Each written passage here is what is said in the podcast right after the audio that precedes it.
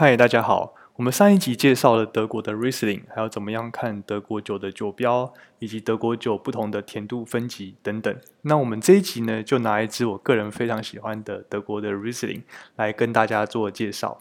那它不但呢非常适合刚入门喝葡萄酒的人，而且它也非常容易买得到，在你家附近的全联应该就可以买得到它。那更重要的呢，是它不但分数又高，而且它也非常的便宜，它只要不到三百五十块就可以入手。OK，那我们今天就来介绍这支这支葡萄酒。OK，在那之前呢，我们现在复习一下上一集介绍过的呃 Riesling。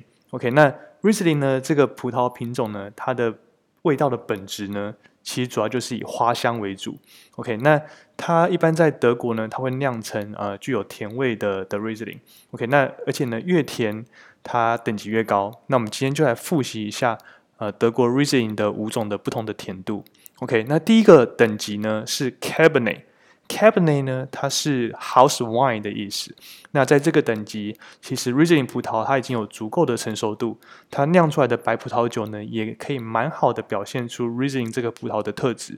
OK，所以呢它主要会是以什么味道为主呢？就像我上面说的，它是以清爽的花香为它的主要的基调。OK，所以如果你喜欢酸度比较高，喝起来又很清爽。酒精浓度相对比较低，而且是以花香、柑橘气息为主的这种干白酒的话呢，那我就会建议你选 Cabernet。那下一个等级呢是 s c h u b e l a z e s c h u b e l a z e 呢在呃德文它是 Late Harvest 晚摘的意思。那这个等级的葡萄它已经有蛮高的成熟度了，它的果味呢会比较明显一些。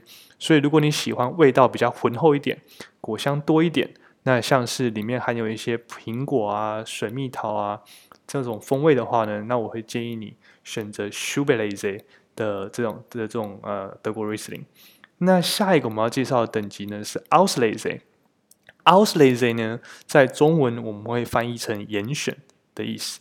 OK，那这个等级的葡萄它的采收的时间又再更晚一点。所以它的香气呢，又会再更浓缩一些。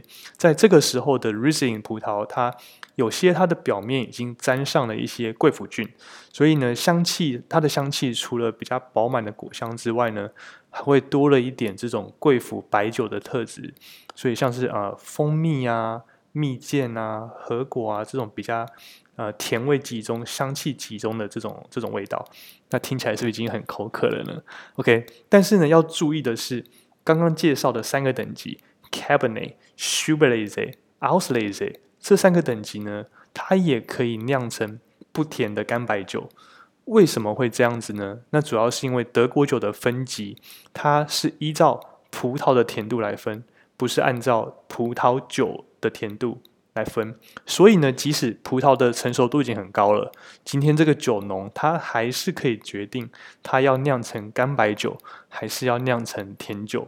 OK，所以呢，这就是为什么刚刚介绍三个呃等级 Cabernet、s c h u b e l a z e Auslese 呢，它也有可能是酿成不甜的干白酒。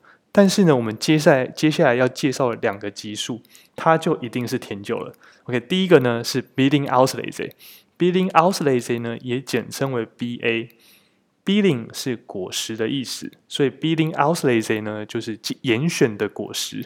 那也会有人把它翻译成呃果实精选晚收成，听起来比较厉害一点。OK，但是这种被贵腐菌它附着的葡萄，它必必须要人工一串一串的。手工严选采收，所以呢，这就是为什么这种德国的 b i d i n g Aus BA 的这种贵腐甜酒呢，它的价位会相对比较高一点。OK，那它，但是它喝起来呢，它也充满了贵腐酒的蜂蜜、这种蜜饯果香、这种非常集中饱满的这种香气之外呢，的味道之外呢，它同时也有 Riesling 它干净、比较清脆的这种酸度和矿物的感觉，所以喝起来真的是非常非常的爽快。那最后一个等级呢，是最高级的 Token Billing Auslese，它也就是我们传说中的 TBA。OK，那 Token 呢是干的意思，所以在这个等级的 Riesling 葡萄酒呢，它的直接翻译就是严选的水果干。所以呢，它代表这个贵腐菌它附着它啊，它附着贵腐菌之后呢，又在更加干缩的呃 Riesling 葡萄，所以它甜度又更高。更集中，香气也更浓缩一些。但是呢，呃，TBA 这个其实不是每年都有，它的收成其实也非常非常的看天气，那不是每一年都可以生产，所以它其实也比较稀有。那当然价位也就再再更高一点。OK，那讲了这么多，但是啊，主要是复习啊，我们上一集介绍这五种不同的甜度分级。不过呢，呃，今天的这次要介绍的葡萄酒其实不并不在这五种的甜度的分级里面。OK，那呃，我们下一集会在比较完整的介绍呃德国葡萄酒的这个分级。那今天呢，我们就来稍微介绍一下今天要讲的这支酒。OK，那今天要讲的这支酒呢，它其实在在全年就可以买得到了。OK，那我今天买的是二零一八的二零一八年的年份。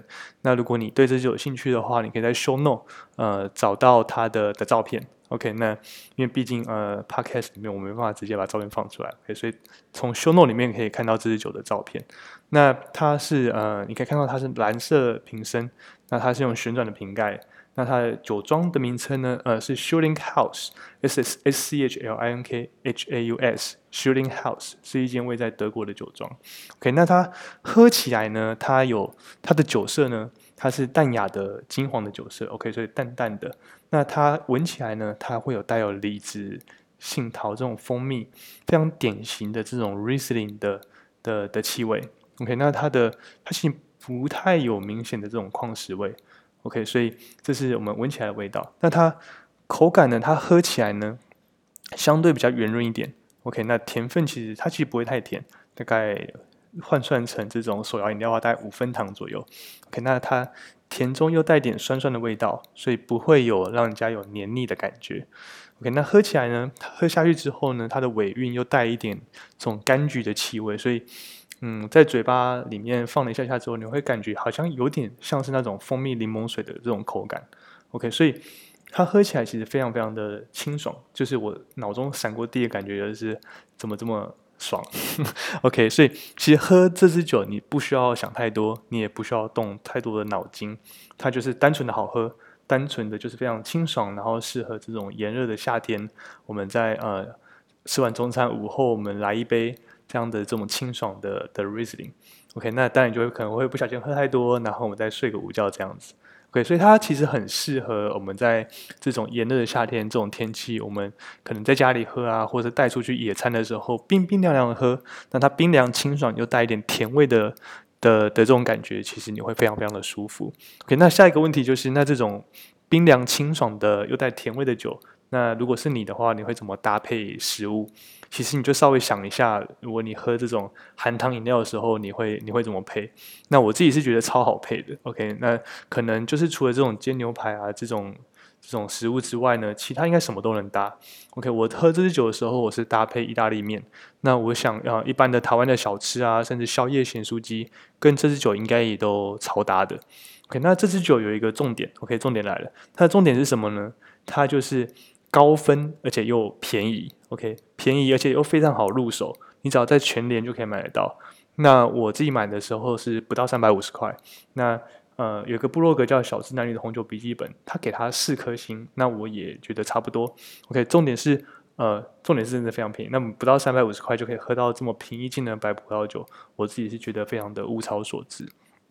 OK，那这支酒呢？它的产区在当然是在德国。OK，因为我们今天主题就是德国的 Riesling 嘛。OK，那它它在德国的一个产区叫做纳赫 （N A H E），纳赫。那它其实不能算是德国的名产区，它夹在呃三个很有名的产区中间，分别是呃摩塞尔、莱茵黑森还有莱茵高。OK，但是纳赫本身并不算太有名。OK，但是呃它其实。有些酿的比较好的酒，它其实也可以集这三个产区优点于一身。所以，呃，不过呢，我自己是觉得不是呃来自名产区也没有关系。毕竟我们的宗旨，呃，就是我说创立这个 podcast 的宗旨呢，就是呃，我觉得酒就是要用便宜的价格，然后喝到好入手、好喝的入门酒，这是最重要的。OK，那这支酒呢，我自己认为是你买了绝对不会后悔的一支酒。OK，那今天就先这样，我们下一集见，谢谢，拜拜。